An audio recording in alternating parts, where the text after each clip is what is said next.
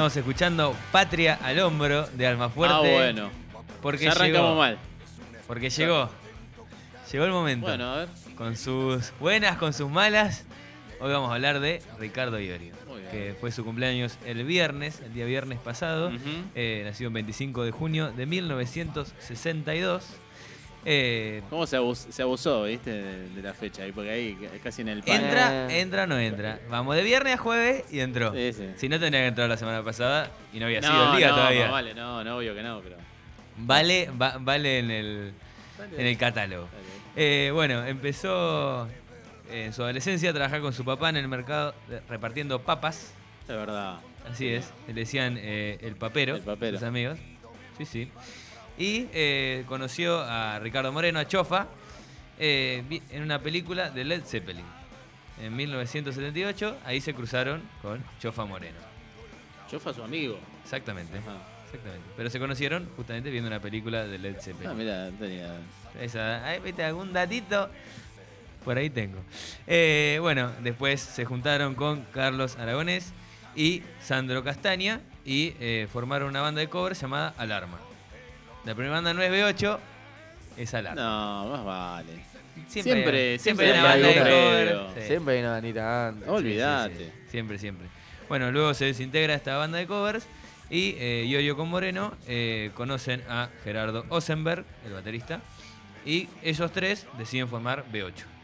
Pero solamente Iorio de estos tres llegaría al primer álbum de B8. Ahí va. Porque Chofa Moreno eh, fallece, eh, tenía asma crónico. Bueno, de hecho cuando sacan el primer disco, Mm. eh, Chofa todavía vivía, pero ya estaba eh, con muy complicado de salud, por eso deja la banda.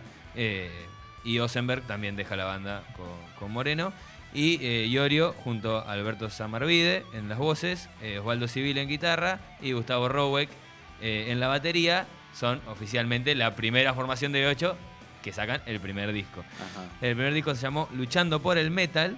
Eh, No, por el metal. por el el metal, metal. perdón, bueno, sí, sí. Se me, se me escapó la. ¿Viste? ¿Viste? Sí, Mi, sí. mi- mi acote igual siempre es que acá siempre es metal. digo, no- no- nunca decir metal, no Acá sé. es metal. como, eh, ¿Qué metal? Es metal, es Eh, metal, sí, tiene El razón. metal. sí. Estamos hoy con, lo- con las tildes a full. Eh, sí, sí. sí, sí, sí. Eh, bueno, el 30 de junio de 1984 eh, sacan su segundo disco eh, llamado Un Paso Más en la Batalla, que le llevó 300 horas de grabación. Uy, bien. Tremendo. Un Y, poco, viste, a ¿no, es un, veces- no es un poco mucho? Y a veces viste que el tiempo se pasa. 300 horas de grabación. Así es. Sí, sí, sí, una locura. Eh, bueno, luego eh, Sa- Samarvide y Roweck viajan a Brasil para ir al primer festival Rock en Río. Y les copó la onda de Brasil y le dijeron a Ricardo, ¿por qué no vamos a probar suerte Ajá. en Brasil? Bueno, van un tiempito a Brasil, se pelean en Brasil eh, y ahí es cuando se separan eh, Iorio y Samarvide por un lado y eh, Roweck y Civile por el otro. Bien. Algo que, que quiero recalcar Sí. muchísimo de, de la figura de- del Richard. Eh, toda banda que tuvo, toda banda que logró cosas impensadas para Sí. un músico argentino que no está haciendo música convencional. No. Eh, tiene literal el- la, la triple que, bueno, la vas a nombrar después, pero Sí, la- sí. el- ese triplete de bandas No, es terrible. es una locura. muchísimo. También hay locura. que entender esto, ¿no? Eh, Estamos hablando de la década de los 80, Sí es. donde la verdad que una banda para, para expandirse y tenías que estar dentro de una multinacional que, eh, Que te, te diera, venda. te diera el apoyo y que te diera cierta Sí. estructura para hacer música encima pesada. Exacto. Salvo que, bueno, seas independiente y que de alguna manera te las rebusques para que tu Para música llegar. llegue de alguna manera, pero que, pero que además estamos hablando de proyectos que de alguna manera tuvieron, en distinto grado quizás, pero hubo popularidad. Salieron Sí, aparte ¿no? en el momento justo, en un contexto que el- al público que Claro. agarraron, igual eso lo vas a decir. ¿Qué va? Decilo, decilo, Lo- lo- decilo tranquilo, no, no, total, que, hay data. en un contexto histórico también bastante ahí, tipo Ah, plena entrada sí. a la democracia Sin duda, nuevamente. sin duda, sí, sí, Tal sí. cual. Eh, muchos pibes sedientos de loco, dame un poco de violencia Sí. musical para poder sacar todo lo que está pasando. Sí. Claro. Letras tremendas Sí. que Sí, sí, sí. con esas generaciones no podés no empatizar. Tal cual. Ahora una cosa, vos Sí. en la previa habías eh, marcado a Iorio como el padre ¿no? Así De- es. del heavy metal. ¿Es B8? Es una discusión, ¿Es B8 claro. la primera banda de heavy metal? Porque también está el reloj. Es que ¿Cómo? creo que, que hay que Sí. dejar de hacer eso. Que es como el Boca River. Chiquín es el No, más grande. bueno. Te entiendo, igual, pero no, no digo en cuanto a nosotros. Ajá. Claro. Digo en cuanto No, no te estaba criticando a vos. No más alejados del Boca River. No, ya. pero digo en cuanto, eh, en, en cuanto en general cómo se hace esto. Para mí el reloj en cuanto a música. Fue la primera banda heavy metal. Locomotor Apósito fue el primero en usar el doble bombo y obviamente el doble pedal en el país Claro. eh, y usarlo en serio. Aunque la música en sí, que esa no era tan tan tan pesada, Sí. eh, creo que los dos son... Capaz que B8 Capaz. termina siendo, además, el, ya lo vamos a decir, el incursor de un montón de bandas de metal Y- que vinieron Y después. en cuanto a las letras, el reloj, El era, tema, el reloj era más flashero, por así Sí, decirlo, sí. y B8 Claro. era más patada a la nuca. Tal cual, Sí. tal cual. Bueno, a- e- eso iba a acotar, ¿no? Sí, sí. Quizás el tema de la, de la lírica es algo que eh, si, si lo pones en la balanza dentro del ingrediente del metal, y bueno, Juega. y bueno, Es pesado, B8 es tiene pesado. otro Eso- peso. el reloj aparte tenía más cosas de blues rock, más, más Claro. Otras cosas. Sí, algunos también quieren decir que, que Riff capaz también es, pero Riff Mm, también va por otro lado. Ayudar, igual sí, ayudó muchísimo. Sí, ayudó un montón, sin duda. muchísimo. Pero Sí, no es metal como tal. No, No, no, no. No, no llega a metal. Puede me ser un parece, ¿eh? incursor que Me- me- luego me- llegó el metal. A Me mí- voy, a, me voy a lavar las manos y, y voy a hacer algo que dijo mi viejo. Sí. Mi viejo No, tiró. No, no, que yo también Palabra lo autorizada, No, no, Luis palabra autorizada. señor. Pero, pero yo también lo creo. Un Él me dijo a una la vez familia que, que, están de, que están de, de festejo. festejo. Muy bien. Eh, a mí me tiró que Led Zeppelin, Riff, o sea, como, como el, el- el parámetro, ¿no? Parámetro. Ok. El reloj Deep Purple Sí. ¿Ok? y Black Sabbath, ponele, B8. B8. B8. Me Sin, gusta. sin comparar música, sí, ¿no? sí. Estamos hablando Está de bien. influencia De Sí, influencia. sí. Puede ser. a la hora de- Bueno. de, de todo lo que generó después. Sí, Si, si te pones a pensar, estamos dentro del heavy metal. claro. Claro, Con todas. En todas, con las exacto. tres. Pero algunas están más alejadas y otras están más cercanas. Claro, claro. Ok. Bueno, luego llega Walter Giardino eh, a la banda con Miguel Roldán, ambos guitarristas. eh, y eh, Giardino de Punto Rojo también se trae a.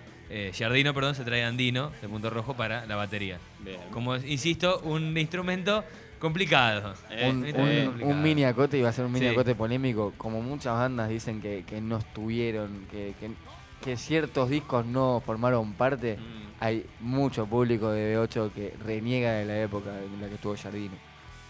¿Por No, qué, tampoco- sí. ¿Por qué, no? ¿Por qué nunca lo haremos? Ah, Esa bueno. mentalidad, ¿no? Pero Sí, sí. tremendo Sí, sí. disco. Bueno, justamente Giardino tampoco dura mucho, se- de hecho se pelea con Iorio. Eh, ya lo hablamos en su momento, eh, cuando hablábamos del cumpleaños de cual. que chocaban un poco Mm. en cómo ellos veían el metal, cómo ellos veían eh, el estilo. Sí. Y, los egos. Sí, los egos también. Y Giardino dijo una frase muy interesante que dijo, que dice, yo le dije que me parecía que no iba a funcionar porque B8 tenía la cabeza Motorhead y John Deep Purple. Ahí va. Y Bueno, tenía razón. Ahí va, en vez de Black Sabbath, Seguimos. B8 Motorhead. ¿Eso era? B8 era No, no, no, ahora como que Ahora lo lo está, lo está reformulo. repensando, Ahora sí, lo reformuló. está repensando. Claro. sí. y Sí, más, más, más, más punk en algunas Sí, cosas. Sí, sí. Bueno, con la salida de Giardino, eh, se queda Roldán como el guitarrista principal y llega eh, Adrián Sensi como baterista porque justamente eh, Andino se va con Giardino a lo que sería luego Oh, Rata Blanca. sí. Esta formación, como la conocemos, es cuando llega el momento de la conversión. Es un momento bastante bisagra que a veces no se habla mucho. Hasta ese momento no había tanta relación con el cristianismo. Ajá. Ni de Iorio, ni de Roldán, ni de ninguno Sí. de los integrantes de la banda. Eh, cuenta una anécdota eh, que ellos estaban eh, en unas carpas ahí eh, y había cerca un grupo de evangélicos. Esto es en Brasil, ¿no? O ya acá. No, ya acá, ya acá. Sí, Acá, acá. no, ya es acá, ya es acá. Porque ya estaba Roldán, ya estaba Cersei. Eh, bueno, había un grupo de evangélicos eh, y, y es como que ellos empezaron a reír de ellos, empezaron a burlarse. La banda eh, de 8 de este grupo de evangélicos. Y como que hubo un momento así de, de flash donde a Roldán como que, se cuentan ellos, ¿no? Eh, empezó a convulsionar y llegó uno de los pastores que estaban ahí, le saca una serpiente de la boca a No. Roldán. Esto cuentan, a ver. No, no. Un momento muy flash. No, no.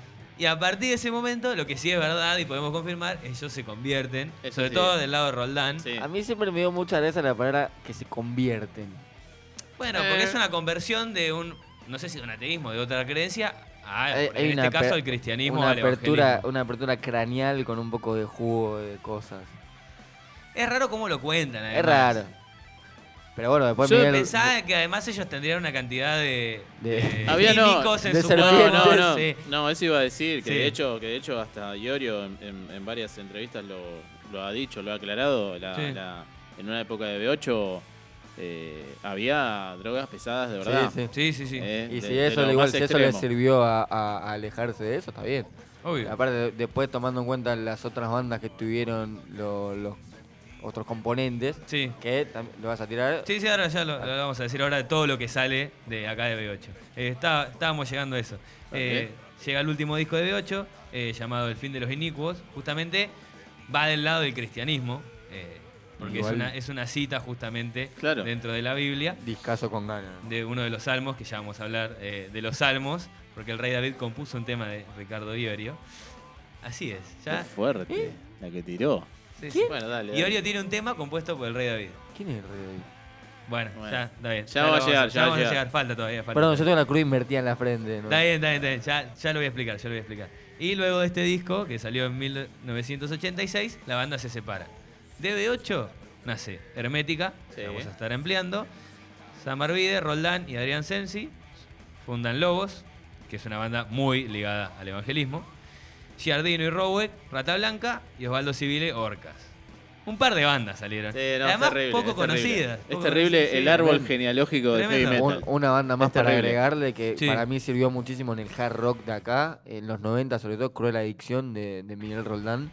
Sí. Y, y también, bueno, en las otras bandas. Vos nombraste antes a Nativo. Nombraste antes a Nativo, en la que estaba Roweck, que en muchas cosas Nativo está también muy adelantada a, Sí. a la época en la que estaba. Eh, Así es. Bueno, termina B8, llega Hermética. Vamos con la segunda banda de- del repertorio de Iorio. Eh, en 1988 se une con Claudio Connor en la voz, eh, Antonio Romano en la guitarra y Fabián Espartaro en la batería. Otro instrumento que seguiría cambiando. Ellos fundan Hermética, eh, Espartaro enseguida abandona la banda y llega Tony Scotto. eh, Eh. ex- exactamente, Tony ex Scotto. Motor B. Eh, en 1989 publican su álbum debut eh, llamado Hermética, eh, que Iorio canta algunos temas. Ya empieza a aparecer este Iorio cantante. No full, pero canta algunos temas. El- el, eh, la voz principal eh, seguía siendo O'Connor. Sí. Eh, En 1980, perdón, eh, en 1991 eh, graban Ácido Argento ya con Claudio Strunz. Ácido argentino. Argentino, argentino, argentino. ¿Qué dije? ¿Argento dije? Sí. Ah, mala mía, mala mía. Ácido Argentino, perdón. Eh, ya con Claudio Strunz en vez de Escoto en la batería. Otra vez. Decimos, Pato Strun, Citano Romano para, para la gente. Ese, Está bien, sí, sí, sí. sí. El pato. El pato. Eh, en 1992 son teloneros de Motorhead y de Black Sabbath, dos bandas que veníamos nombrando. Un momento Olvídate. eh, muy alto de la, de la carrera de Iorio y de Hermética, porque, bueno, además eran bandas eh, muy inspiradas. Él- ellos estaban muy inspirados en estas ambas bandas. Igual sacando que estamos hablando Sí. de dos increíbles bandas como Motorhead y Black Sabbath, hay que tocar después de Hermética. Sí, Eh, no es fácil. Sí, sí, sí, no es fácil. Bueno, Black Sabbath llegó con eh, Dio, con Ron- Ronnie James Dio. Yo no sé si estás hablando de, de este de- o sea, Obras. este show. Ah, no, porque hay un show de Hermética en el Monster of Rock Sí, donde venía hubo eso, sí. muchísima gente que fue directamente a ver a Hermética. Hermética. Totalmente. Bueno, O sea, Monster of Rock increíble. fue en 1994. Ajá. Ahí va. Y estuvo Kiss, Slayer, Black Sabbath y Motorhead. Pero la gente no. fue a ver Hermética. Sí, no, no, ¿Ese terrible. Rocky? No sé cómo fue el orden. Tocó Kiss, eso es lo que te dice. Habría que chequear bien el orden, pero estuvo Kiss. Eh, bueno, en 1994 eh, lanza su tercer álbum, Víctimas del Vaciamiento, que es más tranqui, como que bajan un poco el ritmo. Igual. Pero es un Bajan el ritmo. No, no, no, Bajan pero, el son ritmo, sube el pero- sonido. no, no, pero lo que decía en cuanto a la, a la pesadez, Sí. bajan el ritmo, pero Mm. las letras marcan Sí, la las pesadez. letras. sí, sí, también. justamente por eso. Sí. Va- Van por otro... Sí. la- Perdón. Sí. Dale porque no va a llegar mi opinión, loco, dale. Dale, dale. seguimos, seguimos, seguimos, seguimos. Eh, bueno, en 1995, eh, bueno, llega el momento de que... De que ¿Qué Perdón, pasa? Decilo, decilo. Kiss- Kiss Sí, Kiss cerrando, Slayer segundos y Black Sabbath tercero. Eh, no sé, una cosa. Y andás a ver. ¿Quién armó Andás eso? a ver no cómo- lo sabemos. o sea, y, en, el y, en y en Brasil tocaba Suicidal Tendencies.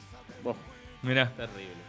Bueno, eh, la banda se disuelve, eh, Hermética se termina disolviendo luego de, de su tercer álbum, eh, y llega el momento de Almafuerte. Eh, bueno, acaba de declarar que O'Connor, Strunz y Romano fundan Malón, Sí. otra pequeña banda También. de- sí. del metal argentino. Y Iorio junto a dos Claudios, Cardassi y Marcielo, fundan eh, justamente Alma Fuerte. Eh, en 1995 sacan Mundo Guanaco, que hablábamos hace un rato Sí, del esta disco. semana lo estuve escuchando. Sí, sí. Oh, Esta semana fue puro Iorio. Eh, sí, Sí, sí, sí. hubo, Había que hubo ambientarnos. revisionismo. Sí, tal cual, tal Había cual. que ambientarnos para, para este día. En el 96 eh, hacen su segundo álbum llamado Del Entorno, producido por Flavio Cianciarulo. Siempre Sí, me cuesta señor. Nombrar su apellido. Sí, eh, de Flavio, el bajista de los fabulosos Cadillacs. Sí, Y luego tendrían su propio disco ambos, ya lo vamos a nombrar el nombre, porque en el medio eh, reemplazan a un baterista, como es- viene siendo costumbre en la historia de Iorio, eh, lo echan a Cardassi y llega Rodolfo Márquez, que dura poco tiempo y se es reemplazado por Walter Martínez. No paran de reemplazar Sí, bateristas. sí, sí. Una Eh, constante. Exactamente, una constante. Walter Martínez, que después formó una banda también de culto de heavy de acá, llamada Borax, con, Borax. con Rubén Martínez. Eh, también tremendo guitarrista ahí entre, entre hermanos. Hay Sí. muchas bandas, realmente la historia del metal argentino es muy linda. Genial. Eh, bueno, en 1997 saca Peso Argento junto a Flavio, Sí. eh, con temas de folclore y remix de otras eh, canciones Sí, de hay metal. versiones de los Cadillacs. Versiones de Cadillac y versiones de Hermética. Sí. Eh, en el 98 publican el álbum homónimo. Eh, en el 2000 llenan dos veces obras. No paraban de llegar éxitos, ¿no? Eh, en los 2000, y en los 2000 empiezan un poco las polémicas. eh, llega la famosa declaración de Iorio en la revista Rolling Stone, donde habla del de que los judíos no pueden cantar el himno Ajá, argentino. sí. Lo cual lle- llevó obviamente un revuelo Sí, sí, importante. ¿no? Si sos judío, no me cantes el himno. Una Es- cosa así una fue la cosa frase. Fue- esa fue la frase que dijo. Obviamente lo acusaban de, de antisemitismo. Más que a- acusar es eh, afirmar. Sí. Reafirmar. Reafirmar. Reafirmar. Bueno, esto es un poco las dos caras de Iorio que veníamos hablando. Eh, en- y en el 2001 llega el álbum Piedra Libre, donde hay un tema que homenajea a Mohamed Seineldin, Mm. eh, líder de uno de los levantamientos de carapintadas, eh, Sí. luego de la llegada de la democracia. Como para... Hay que decir todo. Sí, para Hay seguir eh, pincelando lo que en, realidad lo que termina siendo hoy Iorio, que es un personaje Así dentro de una figura emblemática del metal Del metal. argentino. El metal. Me sale decir metal. Ah, está bien, está, Está bien. bien. Bueno, eh, en 2012 eh, publican su último álbum, Trillando la Fina. eh, y el 26 de octubre de 2017, eh, en una entrevista radial, Iorio confirma la separación de Alma Fuerte. Eh, como solista, además del disco que ya nombramos con Flavio, sacó en 2008 Ayer Deseo, Hoy Realidad, que también es un disco de covers, muy bueno. En 2014, Tangos y Milongas. Y en 2015, Atesorado en los Cielos. Es más, digo que, que algún tema de eso, de ese disco ayer deseo hoy realidad para el F5 está lindo. Sí, vamos a Ojo, buscarlo, vamos a buscarlo. vamos a ver si. Sí, algún tema tiene que entrar seguro. Sí, sí, sí. Bueno, adelantábamos hace un rato, Sí. hablamos con Astilla Domínguez, Sí. un periodista eh, de- del- del género, del rock, del metal, eh, muy cercano a Iorio. Tiene dos podcasts, uno sobre los Guns, específico de los Guns N' Roses, y otro de diálogos sonoros, que también habla un poco de todo, eh, sobre el mundo del rock. Charlas más que nada, ¿no? Con, Sí, con personajes. con del- personajes, del- sí, Y- entrevistas. Y, del rock. tuvo, sí. no, no sé también con pandemia cómo será, pero tuvo una gran banda tributo a Turbo Negro llamada ¿Él? Turbo Bardo. Ah, sí, Turbo Bardo, Tremenda. claro. Así Y si no me equivoco, también estaba en Quemar un Patrullero, un excelente programa con Gustavo Olmedo. Exacto. Estuvo un tiempo ahí. Así es. Bueno, vamos a escuchar eh, fragmentos de esta entrevista que eh, tuvimos con eh, Astilla. En el primero va a hablar un poco de la evolución de Iorio, de bajista a cantante. En aquel entonces, en los comienzos de Almafuerte, él enfatizaba esta cuestión de que finalmente no iba a permitir que, que hubiera otro cantante. Evidentemente es algo que internamente él ya tenía como asignatura pendiente tal vez, o sus deseos, y me parece que, que- que es un entusiasta, tanto del bajo como de la voz. Eh, no es un dotado técnicamente en ninguno de los dos in- instrumentos. Todos sabemos que su fuerte son las, en la prosa, digamos, sus letras, su forma de comunicar, además de su enorme carisma. Pero sin embargo, eh, con, con sus habilidades musicales y sus recursos musicales, no hacía falta más tal vez para, para las bandas que, que conformó. Para mí es un gran bajista en el sentido de que es funcional al grupo. Hay arreglos muy buenos en B8, hay arreglos muy buenos en Hermética y en Almafuerte es como que ya tiene otra visión, ¿no? Prefiere él ir relegando cada vez más su espacio en función de la música. Eh, me parece que en vivo, el, al ser cantante, eh, tenía mayor comunicación con el público, que es algo que también lo caracterizó en Almafuerte. Ahí escuchábamos, bueno, justamente esto que hablamos un poco hace un rato, ¿no? De cómo fue pasando de simplemente bajista a totalmente vocalista. Y cuenta un poco que siempre fue un deseo, ¿no? De él, que capaz no se terminaba de dar. Sí, en una entrevista también a Rolling Stones, Iorio había hecho, como después de mucho tiempo, se había dado cuenta de que quien escribía las letras era el que tenía que cantar. Claro. Y él tenía letras tanto en Hermética como Sí. en B8, pero no, No había cantaba. tenido ese rol, ¿viste? Sí, sí, sí. Bueno. Bueno, en Alma Fuerte se le dio. Así es. Bueno, eh, después habló un poco de las bandas que influenciaron. Un poco ya las nombramos, pero él lo cuenta con un poco más de eh, data y de conocimiento realmente sobre Iorio, de por qué eh, esta banda lo influenció tanto a él. ¿Lo escuchamos? Bueno, Ricardo tiene como principal influencia musical e inevitable a Black Sabbath. ¿sí? Em, hay una frase que es muy rebombante que supo decir en el año 1992 eh, a colación del el acto de apertura que iba a realizar Hermética del show, del primer show de Black Sabbath en el país. Eh, Iorio dijo, yo nunca fui de Led Zeppelin que vendía la cara, yo siempre fui de Black Sabbath. Y no es un dato menor, porque Black Sabbath es una banda oriunda de Birmingham, Inglaterra, clase obrera, una clase oprimida eh, por el Estado y por la sociedad, una sociedad que se centró en- artísticamente en Londres. De hecho, ahí se traza también un poquito el paralelismo, si se quiere, con los Beatles, que venían de una ciudad portuaria, fuera de la capital. O sea, por un lado tenemos Led Zeppelin, el pináculo de los excesos del rock, el estrellato, la fama, las groupies, y por el otro Black Sabbath con Ozzy, una persona que a duras penas eh, podía componer sus letras. Él mismo dice que se olvida básicamente de lo que tiene en mente con cuestión de hacerlo. Hace dos pasos y se olvida, es un disléxico también, que a pesar de todas sus eh, mm, disminuciones, por decirlo de algún modo, se hizo un lugar en el mundo de la música. Tony Iommi, el guitarrista que perdió la falange eh, trabajando en la fábrica. Todas esas cosas le llegan más a un Ricardo que el glamour y los excesos. Em, Black Sabbath, por un lado, son los héroes de la vestimenta en negro, siempre se vistieron de negro, y Ricardo toma esa estética en cada uno de sus grupos. La estética de Ricardo es negra.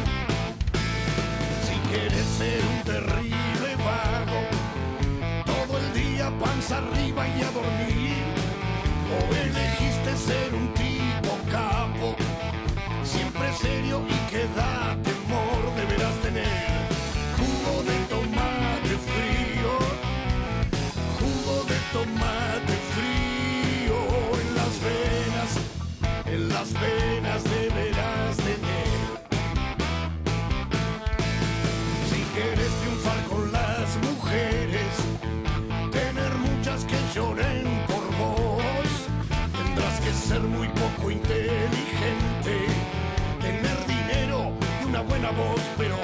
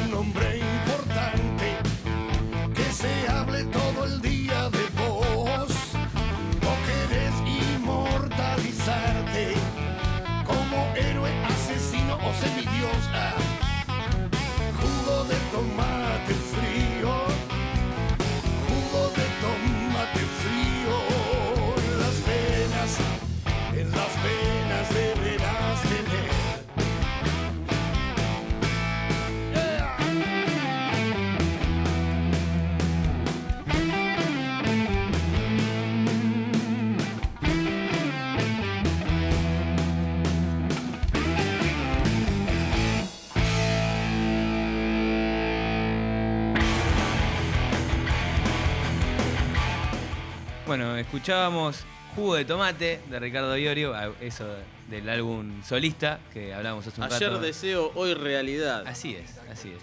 Eh, bueno, seguimos escuchando a Astilla Domínguez, eh, además de hablar de su influencia en el lado más metalero, también habló de su lado folclórico. ¿Y quién lo influenció? Así que vamos a escuchar eso.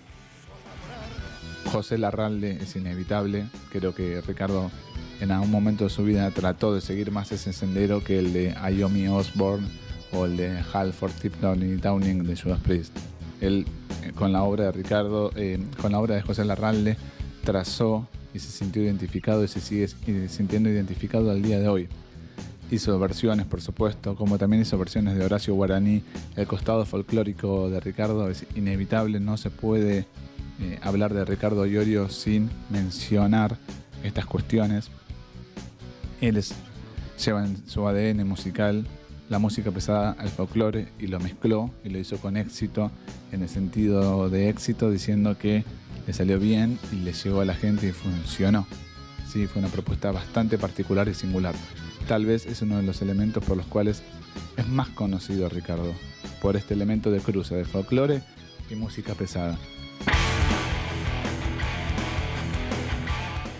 Bueno, y por último, eh, respecto a la pregunta, ¿qué banda de Iorio influenció más al metal argentino? Uh, esa es buena. Linda eh. pregunta, no vamos a decir que, que a quién se le ocurrió. Hermética o Alma, O Alma fuerte. Fuerte. ¿Cuál Jodida. de esas tres influenció más? Exactamente, esa es la pregunta. Yo tengo mi. sí, Vos yo tenés. tengo también mi tengo respuesta. mi. Bueno, ahora, ahora, Para ahora- mí está en el medio la respuesta. Sí.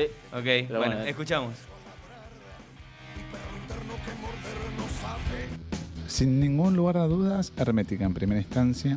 Me parece que seteó lo que es el metal en Argentina. Hay como distintas ramas del metal, o hubieron en su momento. Uno, el neoclásico, más representado de manera magnánima por Rata Blanca. Por otro, el metal más moderno, si se quiere, entre comillas, los de moderno, que tuvo como baluarte y mm, punta de lanza a Animal. Y por otro, el metal más veloz, acelerado en el sentido de los tempos en la eh, composición y de letras sociales, que es eh, Hermética.